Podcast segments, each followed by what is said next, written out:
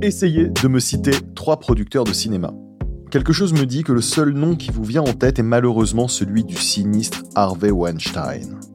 Les autres sont peu connus et pourtant leur nom est souvent au tout début des films. On les imagine puissants, influents, souvent très riches et avec un gros cigare dans la bouche. Mais est-ce bien le cas? Et surtout de quoi est fait le quotidien de ces producteurs, visiblement indispensables à l'industrie du cinéma Producteur, producteur executive, financial productor, exclusive production Qui se cache derrière ces titres mystérieux qui apparaissent au début de chaque film Aujourd'hui, je vous promets qu'on va tirer tout ça au clair.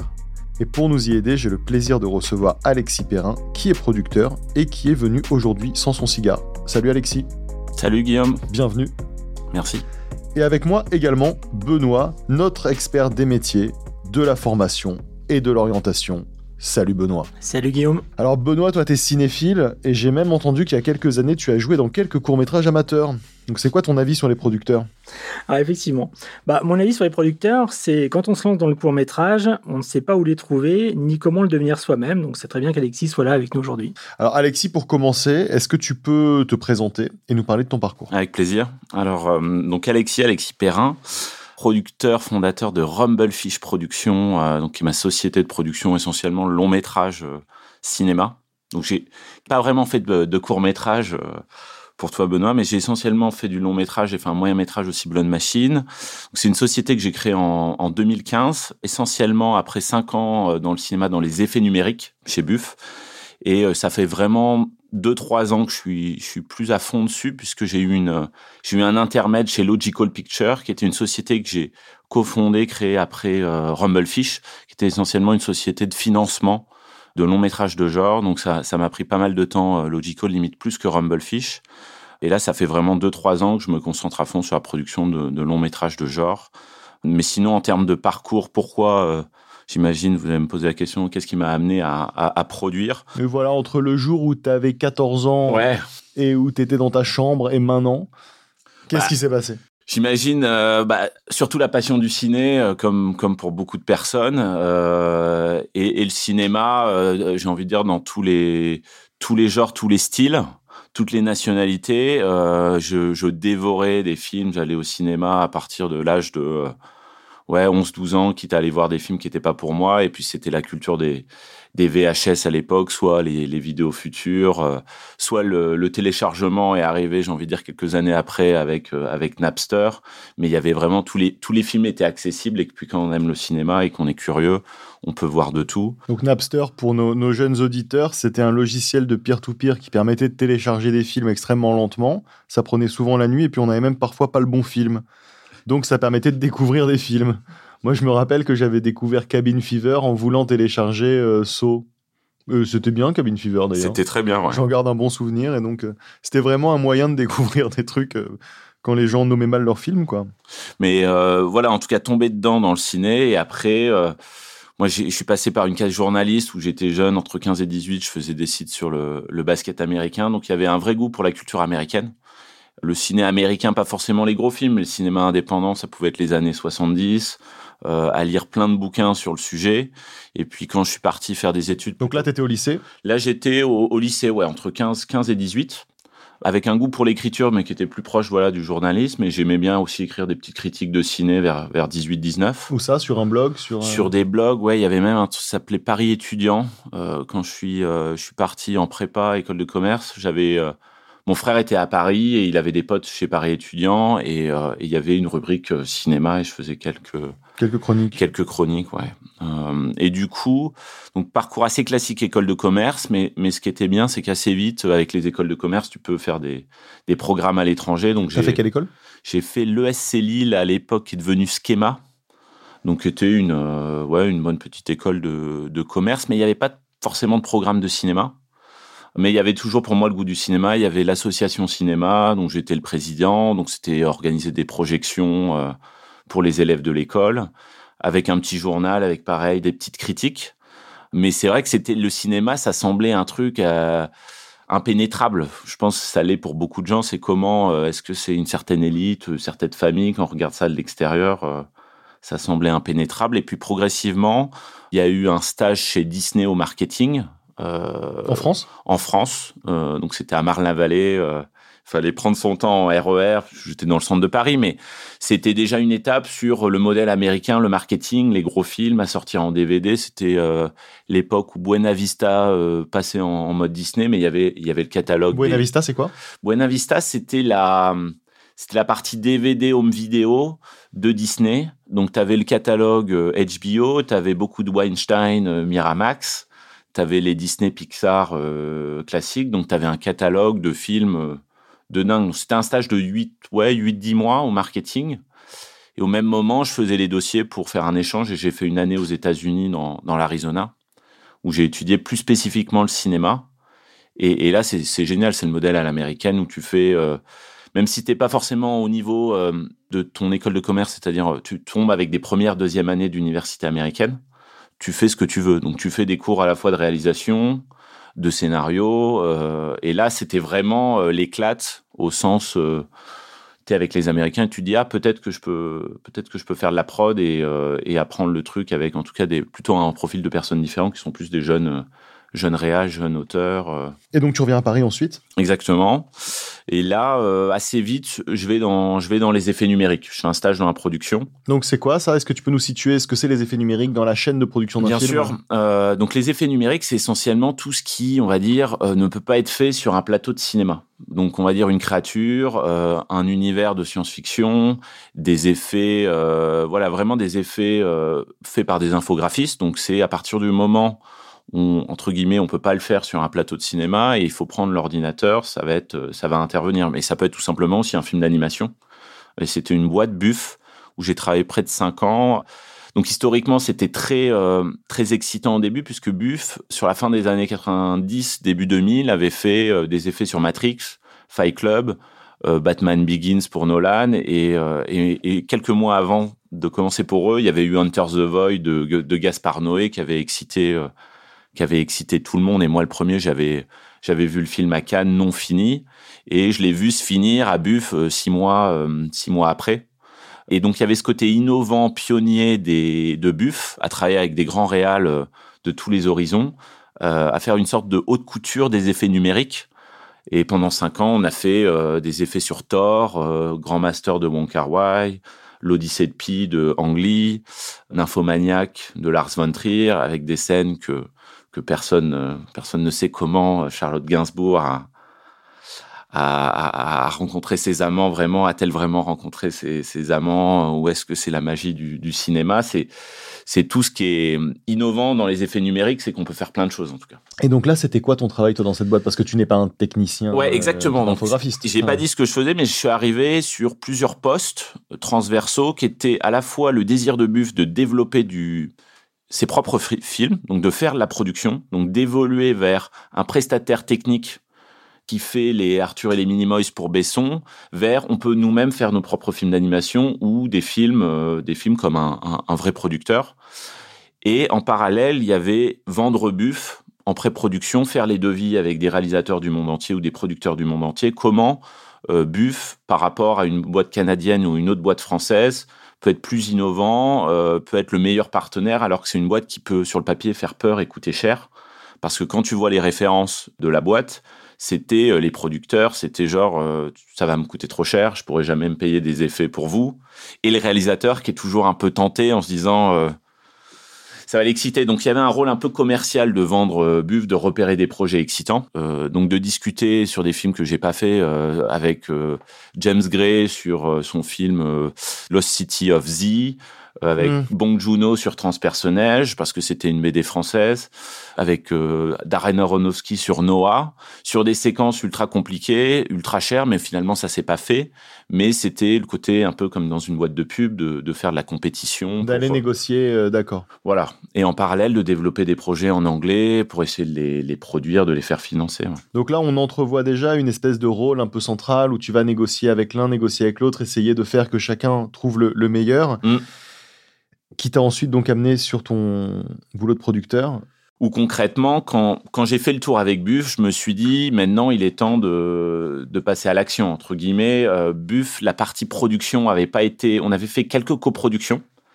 Donc, au sens de coproduction, c'est qu'on était arrivé, soit on avait fait des efforts financiers sur les, sur les effets, sur les devis, euh, soit on avait une vraie contribution artistique en amont du projet, dans le développement visuel du projet, euh, mais on n'avait pas eu un rôle de producteur euh, central sur une production. Donc, quand je suis parti, je me suis dit naturellement, je vais y aller, mais en fait ça s'est passé très très vite. C'est-à-dire que j'ai vu un film qui s'appelait Dealer, qui était un film coup de poing de Jean-Luc Herbulot, qui était presque fini.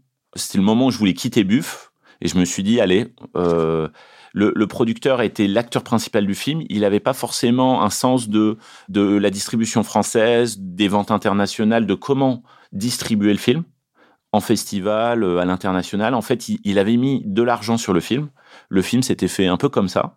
Et moi, c'est un peu tout, tout le réseau que je m'étais fait euh, du temps de buff. C'était connecter entre guillemets le, le, film et, le marché quoi. Et du coup j'ai pris ce film là pour aider le, producteur de, de, Dealer et j'ai lancé ma boîte de production sur un film de genre euh, un peu coup de poing qui était une sorte de pusher like qu'on a fini par vendre à Netflix, qui était limite le premier film acquis par Netflix euh, à une échelle euh, à une échelle française puisqu'à l'époque il venait tout juste de, de se lancer et il y avait la fameuse chronologie des médias qui bloquait l'acquisition des films français quoi.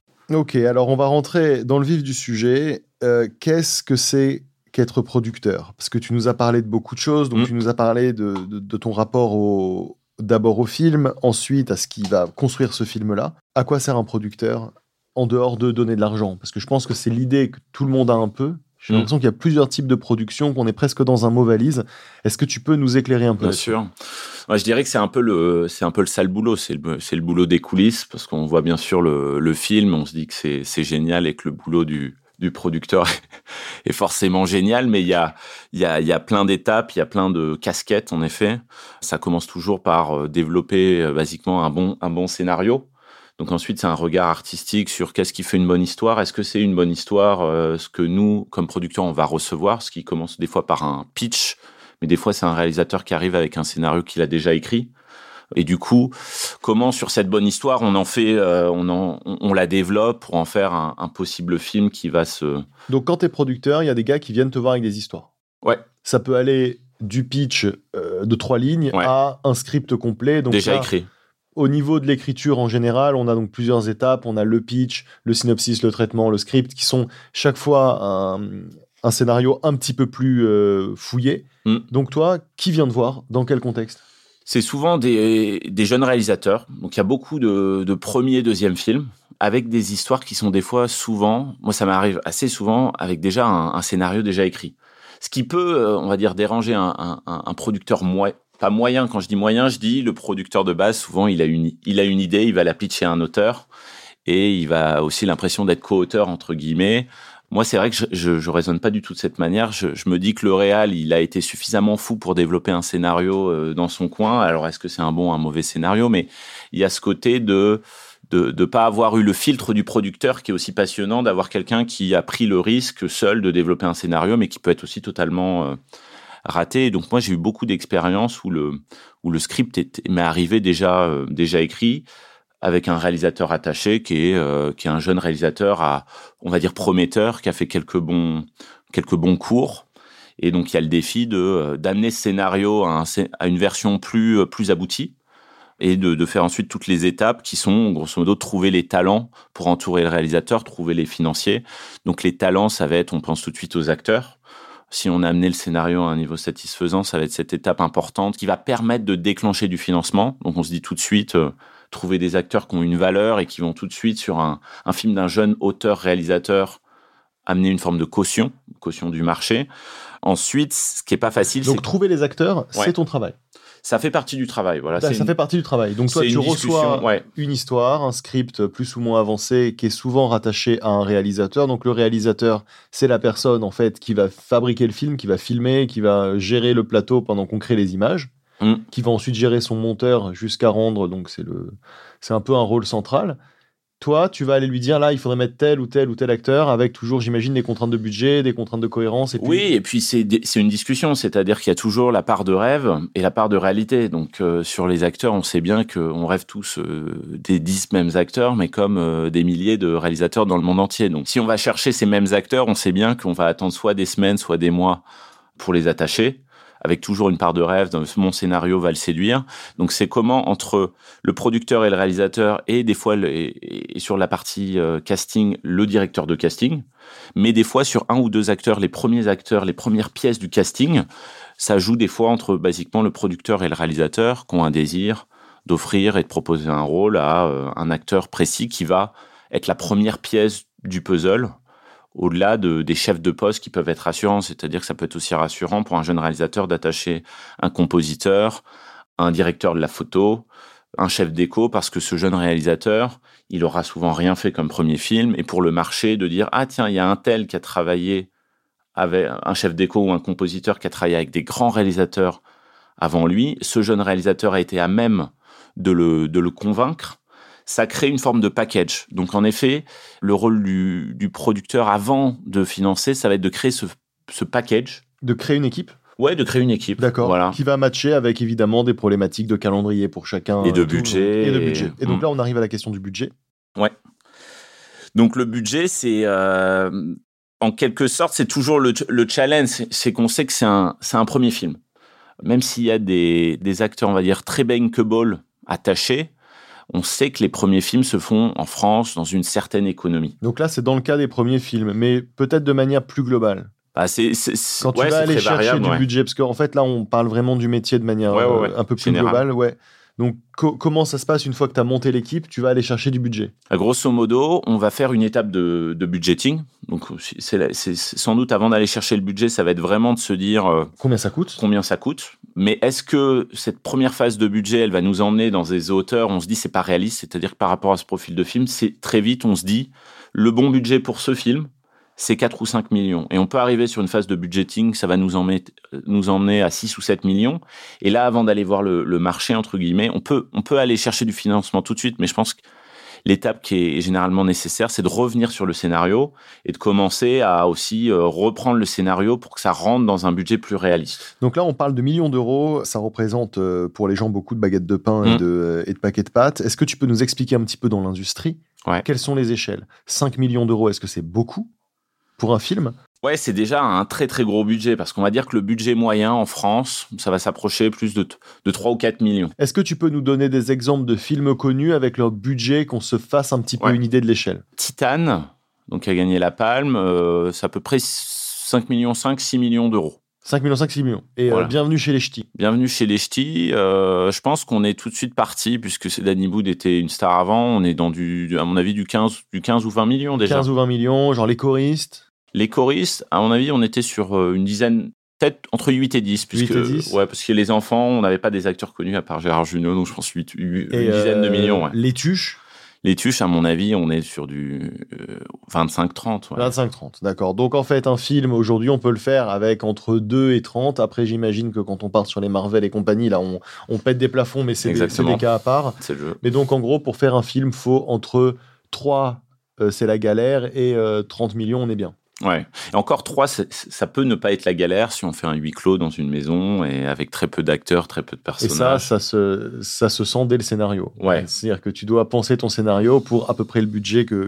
tu vas avoir. Ok. Euh, très intéressant. Merci beaucoup pour, euh, pour toutes ces petites précisions. Ça nous permet de, de voir plus clair. Donc, une fois que tu as un budget prévisionnel, tu sais que le film que tu veux produire, il va coûter 6 euh, ou 7 millions, mm. que dans cette configuration-là, il y a des chances qu'il soit rentable. Ouais. Parce que le calcul de base, c'est exactement ça. C'est avant de se dire on va voir le marché pour lever un, budget, c'est de se dire, c'est de fixer un budget pour ce film, ce projet, et de se dire c'est à ce niveau-là que le film sera rentable. Alors bien sûr, on peut viser, on peut être un producteur ambitieux et viser un plus gros budget, mais on se heurte à un marché qui va sans doute dire ce profil de film ne se financera pas à ce niveau de budget. Et, auquel cas on reviendra sur la feuille de papier pour le, le faire baisser d'un niveau, essayer de le faire fonctionner. Mais on sera quand même heurté au marché qui aura dit non, je pense que tout le monde rêve d'un énorme buzz, d'un film qui va euh, faire des milliers de copies et des, et des millions d'entrées. Mm. Mais pour chaque type de film, tu as en gros une moyenne à laquelle tu te, tu te réfères en te disant si on est dans cette moyenne à plus ou moins 10%, ça, ça rentre. C'est Exactement. c'est ça la logique. Et puis après, si toi, tu as une belle surprise, c'est formidable. Mais comme, euh, comme en édition ou comme en fait en, un peu partout. Quoi. Ouais. Ok. Et donc là, tu vas chercher des sous. Sur le budget, est-ce que tu peux nous expliquer, est-ce que les sommes paraissent assez délirantes Ouais. Euh, À quoi ça sert ces 3, 4, 5, 10 millions? Parce qu'on parle du salaire effectivement des acteurs, mais il n'y a pas que ça. une sorte de proportion sur un budget type euh, entre tous les, tous les postes importants. Euh, alors, pour prendre juste la partie producteur, juste pour commencer par, euh, par mon poste, c'est- des postes, par exemple, où, le salaire moyen, ça va être entre 5, 5 et 7% du budget.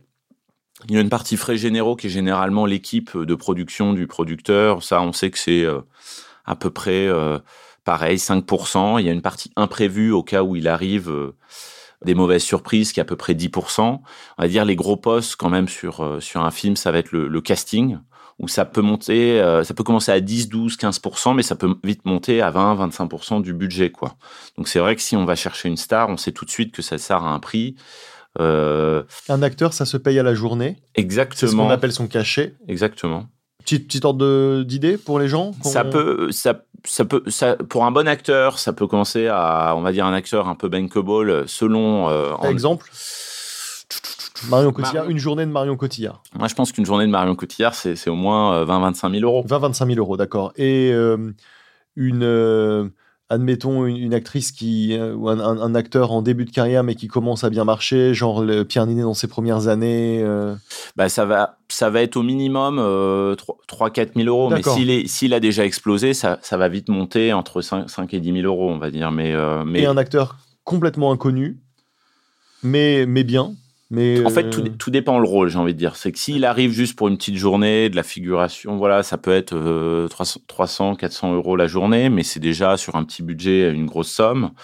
Euh, mais s'il a un rôle important, on va dire que c'est au moins, euh, c'est au moins 1000 1000 euros, euh, 1000 euros la journée. D'accord. Et Tom Cruise?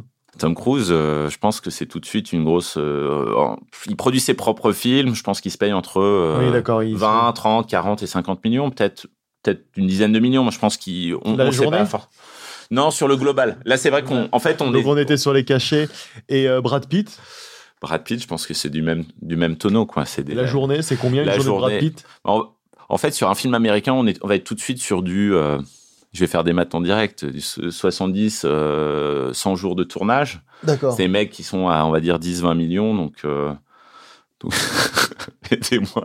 Bah, tu peux pas faire 20 millions divisé par 70 de Si, tête si, mais je suis, je suis un peu rouillé. Ça venait midi. Mais, mais voilà, c'est des mecs tout de suite, ça peut être, 100 ça peut être 100 000 la journée. Si tu- Ça peut être 100 000 la journée, voilà. Voilà. Non, mais c'est juste histoire aussi que tu vois, on ait une espèce d'échelle. même, même Marion Parce Cotillard, je dis 25 000, mais si elle vient sur 2-3 jours, elle va demander tout de suite un, un 100 000, euh, 100 000, 200 000 la journée. Ok, parce que ça permet aux gens qui nous écoutent ouais, de se faire une petite idée sur des, sur des sommes qui sont, qui sont assez délirantes. Mais il y a eu plein de films où il y a eu des acteurs stars qui sont faits euh, dans des économies à 100 000 euros, où l'acteur n'a pas pris ou très peu d'argent, et il a préféré prendre une part du film, euh, ou un crédit d'exécutif producer, on en parlera Oui, peut-être. euh, bon, ça on peut tard. bricoler Voilà. derrière, mais disons que de manière générale. euh, Et donc pour revenir sur le camembert, on a donc là euh, les frais de production, le producteur, les, les imprévus, les acteurs, qui représentent acteurs. une grosse partie. Voilà. Les postes gourmands visuellement sont des postes gourmands budgétairement. Donc on va, par- on va parler des décors, les effets numériques. Si tout de suite on est dans un film de super-héros, ça va partir dans des sommes astronomiques. Donc bien sûr ça va dépendre du script, mais un budget décor sur un film à, à 5 millions, ça peut vite grimper à 700, 800 000 euros. Donc c'est des, des postes où il y a beaucoup de gens qui fabriquent les décors. Ensuite, pareil, les costumes. Si donc on les décors, ça peut être louer un lieu où on tourne ou fabriquer le décor. Exactement, dans ou un, un, petit studio. peu les deux. Donc dans un Ouais. studio, il faut donc louer le studio et tout fabriquer en studio. Ouais, ou euh, ou ça va être demander une autorisation de, de tourner sur un lieu célèbre qui peut peut-être coûter très cher à la journée. euh. Euh, mais si c'est des décors euh, d'époque qu'il faut construire, ça peut, euh, on peut partir sur une base réelle, mais ça peut être des gros, euh, des décors qui mènent, qui mettent peut-être deux à trois mois à être construits avec des équipes d'une vingtaine de personnes. Et là, ça peut partir dans des gros budgets. euh. J'essaie de réfléchir aux autres gros budgets. La, mus- la musique, ça peut être tout de suite pareil, 5, 5, 5 à 10% selon si on part sur un orchestre, ce genre de choses. Mais En fait, c'est très dépendant du type de film. Et de l'ambition du réalisateur, voilà. Moi, ma problématique de, de producteur, c'est c'est d'être sur des films, on va dire, sur le papier gourmand visuellement, puisque c'est des films de genre.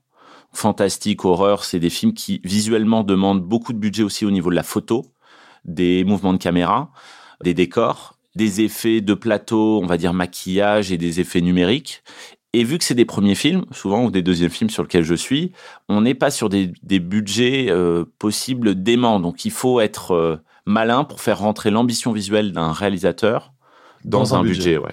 Et est-ce que dans ces frais-là, euh, il y a les frais marketing du film? Parce que je suppose que quand un film est prévu et qu'il sort, il faut en faire parler. On voit les affiches sur les abribus, on voit parfois des OPSP, des trucs comme ça. Ça rentre là-dedans? Très peu, voire même pas du tout. Euh, moi, d'expérience, on est sur euh, tout juste 5 à 10 000 euros où ça va être un, des frais de promo trailer ou des frais donc pour le vendeur ou des frais de un peu d'attaché de presse ou de futurs déplacements dans le cadre de festivals pour les réalisateurs. ça va être des, petites sommes, mais ces frais ils sont surtout chez le distributeur du film qui va les opposer au producteur. Ok, donc là tu nous parles d'un terme qu'on connaît pas, c'est distributeur. Hmm.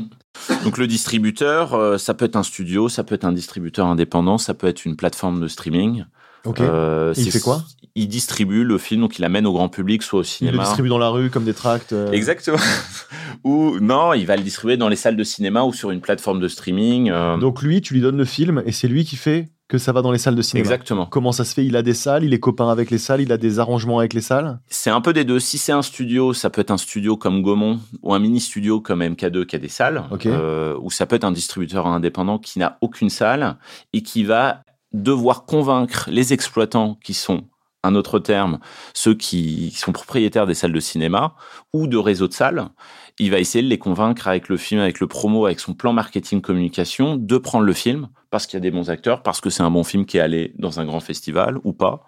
Il, voilà, il va essayer de maximiser la sortie ou au contraire, il va découvrir que le film n'est pas très bon et il va essayer de peut-être s'en débarrasser ou de, de limiter les frais ou la casse. Ok.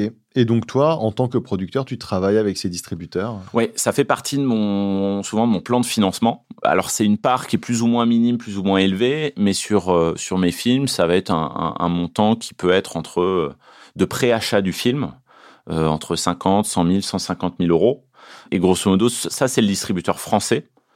Et va se cumuler à ça, lié à la distribution du film, le vendeur international qui lui en dehors de France, va vendre le film à des distributeurs étrangers qui va mettre un minimum garanti, donc un, montant de préachat.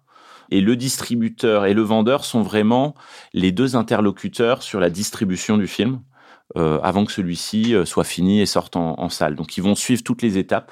Généralement, euh, ils le suivent, ils valident un film sur scénario.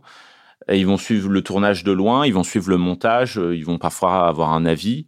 Et surtout, c'est eux, euh, sur Film Fini, qui vont dire, euh, qui vont définir la stratégie pour sortir le film et essayer de, de, le vendre voilà, à des distributeurs du monde entier pour le vendeur ou à toucher le, le, plus large public pour le, pour le distributeur. Ben, je pense qu'on a fait le tour du, de la création d'un film. C'était super intéressant, euh, justement via le focus du producteur, qui est un élément hyper central et qui est en fait un, un métier très opérationnel.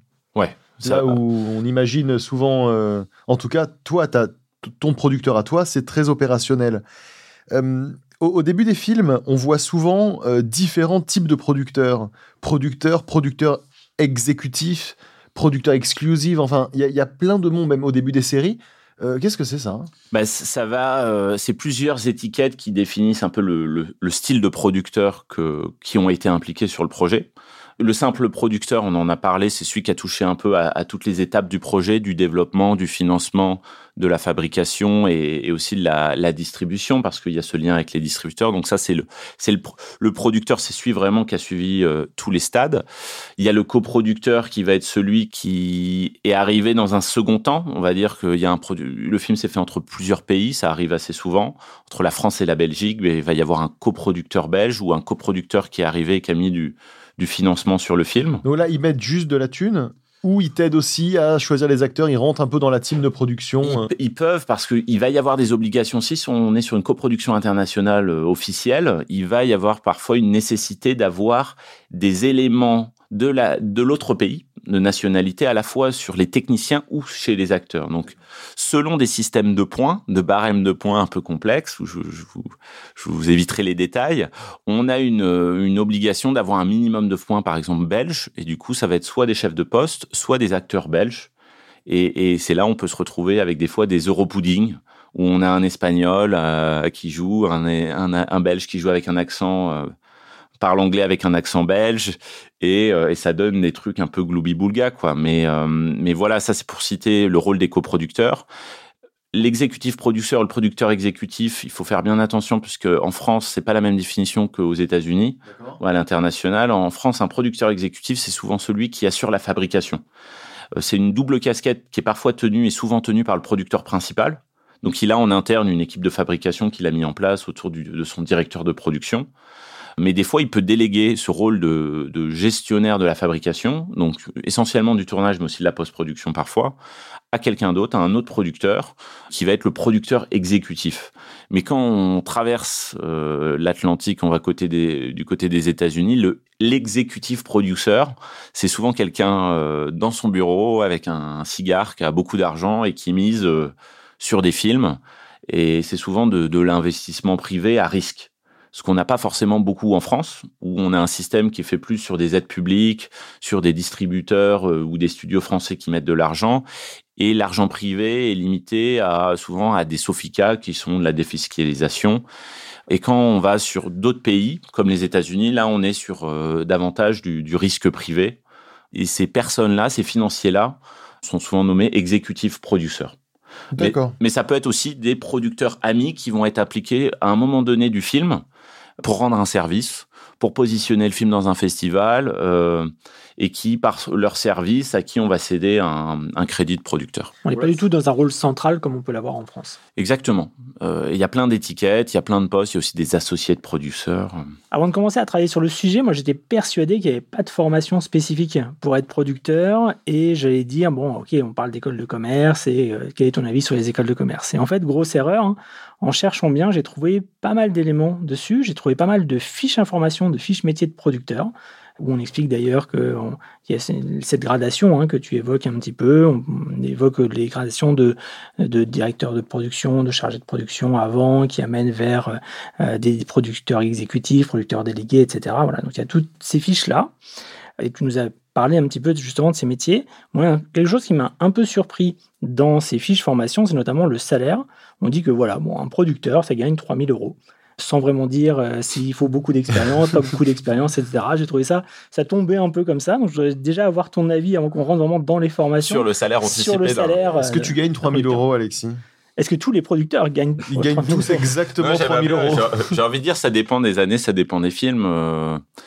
C'est tellement aléatoire. C'est vraiment sur un film, euh, on peut avoir des bonnes ou des mauvaises surprises. On peut essayer de faire de la marge et gagner beaucoup plus et faire un mauvais film mais je pense qu'au début, c'est soit pour travailler pour un, autre producteur ou être assistant de production, voilà, c'est c'est très dur au, début. Donc même si on, on, bénéficie de ces formations, je pense que arriver à ces salaires-là au tout début, c'est quand même très compliqué parce que ça va être euh, des fois, ça met euh, un ou deux ans avant de produire un film. On est sur des temps où entre le début d'une idée, un développement et un film qui sort, ça peut durer cinq ans.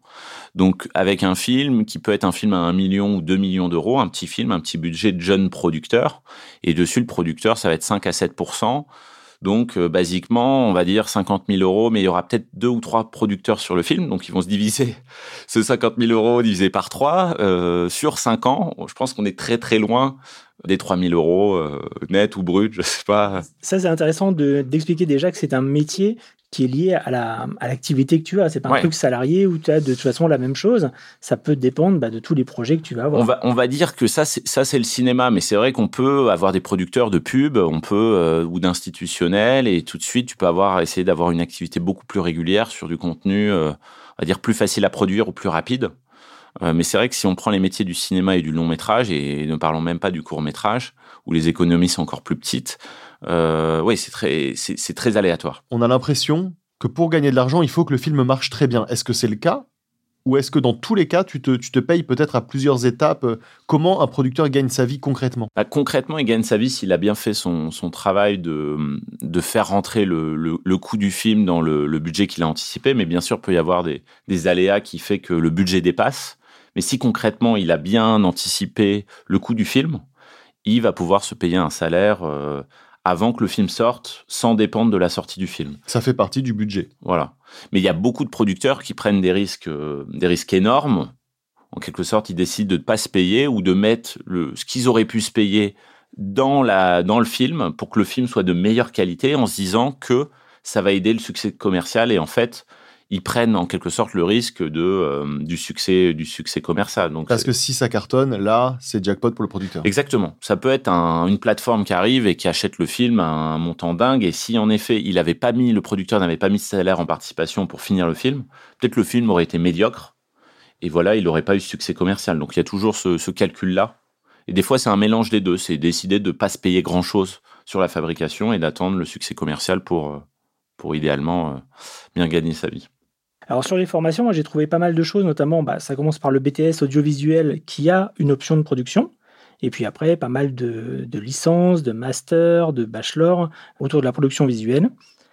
Et ça, dans des écoles privées, dans des écoles publiques, il y a un petit peu de tout. Et tous, effectivement, revendiquent de former au, métier de, de, producteur. Et dans les formations qui sortent peut-être un petit peu du lot, il y a celle de la FEMIS, qui est plutôt, euh, qui est quand même connue. Et qui, est, la grande école de cinéma euh, française. Voilà qui est une école publique et qui est financée par le, CNC, mm. euh, notamment. Donc finalement, il y a pléthore de formations pour qui veut travailler là-dedans. Toi, tu n'es pas du tout passé par ces formations-là. Et finalement, est-ce que tu penses que c'est un plus d'avoir ces formations-là ou finalement on s'en sort bien on va, on va, dire que je l'ai été un peu en allant aux États-Unis en étudiant le cinéma, mais c'est vrai que, le, encore une fois, l'école de commerce que j'ai fait, il n'y avait pas de programme du tout euh, de cinéma. Moi, je suis plutôt d'avis que euh, c'est sans doute plus intéressant les sentiers battus. Parce qu'au final, le cinéma, quand on est passionné, on se rend vite compte que c'est, il faut mettre les mains dedans pour apprendre. Donc l'avantage de ces écoles, j'ai envie de dire, c'est souvent d'avoir la capacité de, lier différents talents, des réalisateurs, des producteurs, d'avoir des, générations qui se rencontrent, de se faire une sorte de petite famille du cinéma et surtout d'avoir euh, du matos, de l'équipement à disposition pour faire des films, parce qu'on se rend compte souvent comme jeune producteur, jeune réalisateur, la difficulté, c'est de faire des films de qualité avec du matériel de qualité qui souvent coûte cher soit à louer, soit à acheter. Et l'avantage de ces écoles et de ces programmes, c'est d'avoir en effet souvent euh, ce, matériel à disposition. Mais au final, avec l'évolution de la technologie, on se rend compte qu'avec très peu de moyens de nos jours, sans faire d'école, on peut apprendre à, à produire des films avec très peu d'argent. Et donc on peut apprendre le métier de producteur tout simplement, je pense, sans forcément faire de programmes, qui sont des programmes, comme on le sait tous, qui peuvent des fois, des fois coûter beaucoup d'argent. Et quand on cumule euh, le, les frais de ces programmes euh, par rapport au coût d'un court métrage. Moi, j'inciterais euh, plus les jeunes producteurs, réalisateurs à, mettre ses sous dans la fabrication d'un film où on apprend euh, souvent plus, avec peut-être 20 000 euros, donc on va dire trois fois 7 000 euros, on peut faire. Des fois, il y, a, plein de réalisateurs qui font même des longs métrages avec ce, montant-là, quoi. Donc moi, c'est vrai que mon parcours, il est fait plus euh, à la fois comme jeune producteur avec des autodidactes qui sont aussi des réalisateurs qui n'ont pas forcément suivi ces parcours-là. Et, et c'est des parcours qui peuvent aussi formater, on va dire, le goût et les rêves des jeunes producteurs et des jeunes euh, réalisateurs. Et c'est vrai qu'on est dans des, métiers qui font rêver. Et, euh, et, souvent, ça passe par des sentiers battus. Et, encore une fois, moi, je suis sur des, voilà, sur des profils de gens avec qui je travaille qui sont rarement passés par des, par des écoles de cinéma. Donc, je pense que les deux les deux sont très bien, euh, mais c'est vrai que c'est une question de ouais, c'est une question d'aventure et de hasard. De... Mais c'est vrai que c'est pas pour autant qu'une école de cinéma va aussi ouvrir euh, à un jeune producteur euh, plein de, plein de sociétés de production parce qu'on le sait que que pour apprendre, ouais, on, on lance pas sa société de production comme ça tout de suite. Mais c'est vrai que ça peut plus facilement ouvrir peut-être à des stages et qu'il y a plein de très bons intervenants dans ces écoles qui permettent de se créer toujours des réseaux donc c'est vrai, il y a toujours les, les, plus et les moins de, des deux parcours. Et au-delà justement de, de, la formation, c'est quoi les qualités qu'on doit avoir si on veut devenir producteur et si on veut devenir un bon producteur? Je pense qu'il y en a énormément. Moi, de manière large, bon, euh, on va dire être, être positif et être patient. C'est qu'on est sur des process très très longs où euh, la motivation d'un réalisateur euh, et d'un auteur peut parfois déchanter, faire des hauts et des bas. Donc il y a, y a ce côté sparring partner du producteur aux côtés des talents euh, et des artistes entre guillemets pour pour les aider, les soutenir. Donc savoir les rassurer dans les hauts et les bas être à l'écoute de manière générale de tous les on reste dans un entre guillemets un sport d'équipe où entre les financiers, les autres les collaborateurs artistiques, même s'il y a un réalisateur qui a une vision qui des fois euh, rêve, il faut le garder les pieds sur terre. Et il faut aussi travailler, par exemple, le scénario, travailler, intégrer les bonnes idées pendant le processus de fabrication. Donc il y a tout, tout ce rôle-là d'être à l'écoute des uns et des autres et d'intégrer les bonnes idées ou de faire prendre conscience au réalisateur, qui est souvent jeune, d'intégrer ces idées dans le processus euh, créatif. C'est aussi l'art de déléguer euh, justement différentes tâches à différentes personnes, de, de savoir bien identifier, même si les postes dans le cinéma sont très délimités, dans la tâche de production, il y a plein de casquettes, comme on en a parlé, et du coup, il faut savoir euh, parfois déléguer ça, et avoir une capacité aussi à prendre du recul, euh, aider le réalisateur à prendre du recul, qui est, qui est dans son film, qui des fois euh, perd pied ou a pas le recul, donc l'aider en faisant intervenir d'autres personnes dans ce travail-là pour pour prendre les bonnes décisions à différents stades, à la fois au scénario, pendant le tournage du film et souvent dans le montage, où, euh, où à force d'être dans son film, on perd, euh, on perd une sorte de recul sur, euh, sur ce qu'on fabrique. Pour réussir à faire ça, les qualités à avoir, je suppose que c'est de la diplomatie, de la psychologie. Diplomatie, du sang-froid dans des situations stressantes ou, ou ayant fait par exemple un film en pleine pandémie avec une gamine de 13 ans et un drone bruyant au cœur d'une nature lituanienne pas forcément euh, accueillante. C'est quoi ce film? C'est un film de science-fiction qui s'appelle euh, Vesper. Vesper. Et donc on a parlé de formation pour ceux qui sortiraient par exemple du bac, on a parlé de, de ces qualités qu'il faut avoir. Si quelqu'un se retrouve dans ces qualités et finalement découvre aujourd'hui un, un métier qu'il ne connaissait pas, qu'est-ce qu'il faut aujourd'hui si on veut se reconvertir dans ce métier-là? Aujourd'hui, je me réveille, je dis, ah, en fait, c'est ça que je veux faire, c'est producteur. Qu'est-ce qu'il faut faire? Moi, je pense qu'il faut se rapprocher de talents, euh, soit qu'on connaît, soit qu'on connaît pas, qui sont des, passionnés de cinéma, qu'on soit font déjà des films, et de se mêler à eux sur un tournage ou sur la fabrication du film, peu importe à quel stade ce film est, et essayer de s'intéresser à tous les postes parce qu'au final, le rôle de producteur, on a parlé, c'est ce rôle un peu de, coach ou de general manager. Euh, moi, je, je, suis fan de sport, donc des fois, je compare ça à, à ce rôle-là. Et, et, donc, d'apprendre sur un peu tous les postes, qui fait quoi, et de s'intéresser un peu à tout, euh, et de suivre, euh, le mieux, c'est de suivre un tournage, même si des fois, c'est très, très ennuyeux, ennuyant. Et voilà, et de, de mettre les mains dedans, dans la mesure du possible, parce que bien sûr, c'est ça va pas payer tout de suite euh, financièrement. Donc, euh, si on se reconvertit, mieux vaut avoir un peu de sous de côté pour euh, pour apprendre et suivre ces, ces, aventures-là avant de, avant de créer une boîte de production ou avant de rejoindre une boîte de production. Alexis, est-ce que tu peux nous raconter pour conclure, si tu as ça en tête, une petite histoire étonnante ou rigolote que ton métier t'a fait vivre? Il y en a, il y en a plein, mais moi je suis très... la plus drôle de toutes. La plus drôle de la plus rigolote, la, plus, cocasse. J'ai pas forcément l'anecdote, mais d'avoir participé à un film de science-fiction qui s'appelle Blood Machine, où, euh, où il y avait le défi de, de chorégraphier une, euh, une bande de, de filles, d'actrices nues euh, dans l'espace. Donc ensuite, il faudrait que je vous raconte le, le pitch du film, mais, mais bien sûr, on est dans un film space opéra de science-fiction, et, et, cette scène est un peu un spoil du film. Donc faut voir le film. J'ai pas envie de le spoiler pour autant, mais il y a, y a une scène décisive à la fin où, où, où, ces, où ces danseuses sont en fait les âmes de vaisseau. Il va y avoir un ballet visuel qui va être. Euh, évidemment, elles sont à poil. Elles sont à poil bah, et, et, on tourne juste quelques mois après euh, l'affaire Weinstein. Donc il faut bien sûr, euh, comme producteur, tenir, tenir son rôle. Et on est dans un film où, vu que c'est de la science-fiction, on est sur des fonds verts.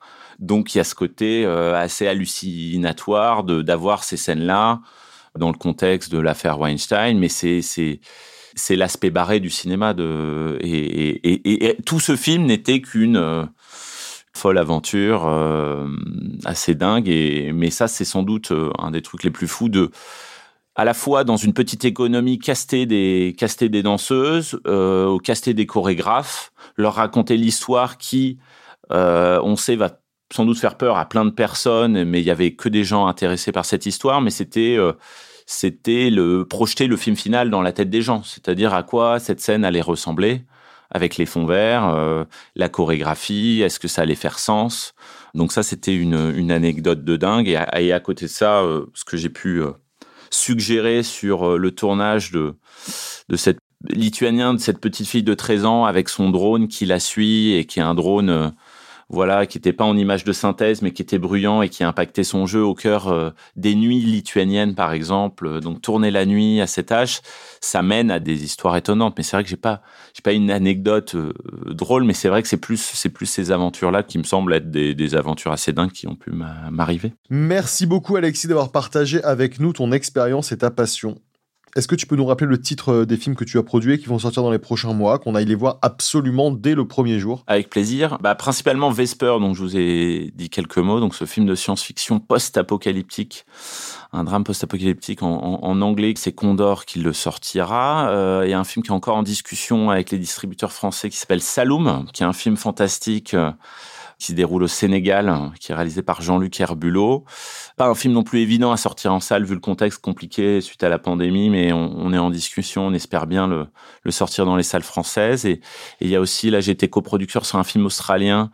On suit pareil une petite fille qui vit un trauma et qui se réinvente dans son monde imaginaire et qui, suite à ce trauma, il s'appelle Blaze. Blaze, ok. Et qui devrait sortir en France pareil en, en fin d'année, j'espère. Si on veut voir Blood Machine dont tu parlais tout à l'heure Alors Blood Machine, il va arriver bientôt, je pense que c'est le plus simple, sur une plateforme de genre qui s'appelle Shadows. Shadows, ouais. Voilà, il est aussi disponible en VOD, en France un peu sur toutes les plateformes de VOD, mais Shadows, euh, je crois que ça arrive sur Shadows. Bah merci beaucoup. Merci aussi. Merci à vous. À vous tous, chers auditeurs, de nous avoir euh, écoutés. Si vous avez des questions sur les formations, sur les métiers, écrivez à Benoît. Merci Benoît. Merci Guillaume. Merci Alexis. Merci à tous les deux. On te retrouve sur c'est pas un métier.fr. À bientôt tous les deux et encore merci. C'est pas un métier est un podcast EVL Prod. Production Benoît Lachamp. Réalisation Benjamin Septem Ours. Direction de production Paloma Sterzati. Oui, on a des petits crédits euh, comme pour les films, mais c'est à la fin. Vous êtes de plus en plus nombreux à nous écouter et à nous laisser de bonnes notes sur les plateformes de podcast, même si vous n'êtes pas notre instituteur, donc ne prenez pas la confiance. Mais bon, continuez, ça nous fait très plaisir.